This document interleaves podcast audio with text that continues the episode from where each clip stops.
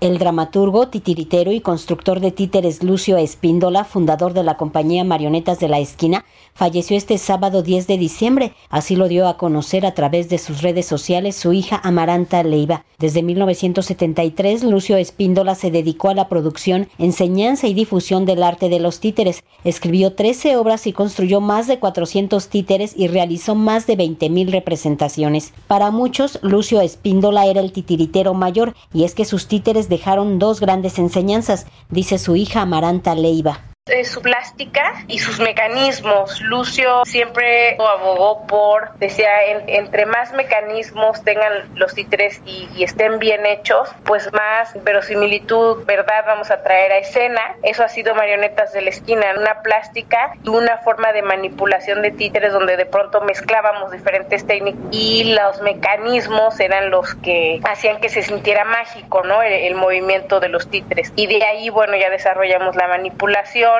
con las historias que íbamos proponiendo, pero yo creo que en realidad es eso, la plástica y sus mecanismos. Tan pronto como se hizo pública la muerte de Lucio Espíndola, las Secretarías de Cultura Federal y Local, la UNAM y el gremio teatral lamentaron el fallecimiento de quien junto a Lourdes Pérez Gay lograron que las obras con títeres para niñas y niños no sean un género menor y junto con Lourdes creo que lo que fue importante o ha sido importante es este que el títere subió de escalón y fue aceptado en los grandes escenarios porque antes los 80 sobre todo el títere era como que solo para la escuela y para la plaza como si eso fuera denostable. Lucio Espíndola llegó a México durante la década de los 70 huyendo de la dictadura argentina. Fue aquí donde consolidó su arte fundando Marionetas de la Esquina, una de las agrupaciones longevas más importantes de la escena nacional, y más tarde abrió sus puertas la titería. Hace un año, Lucio Espíndola fue el protagonista de la obra Aprender y Olvidar, donde se abordaba justo la demencia que padecía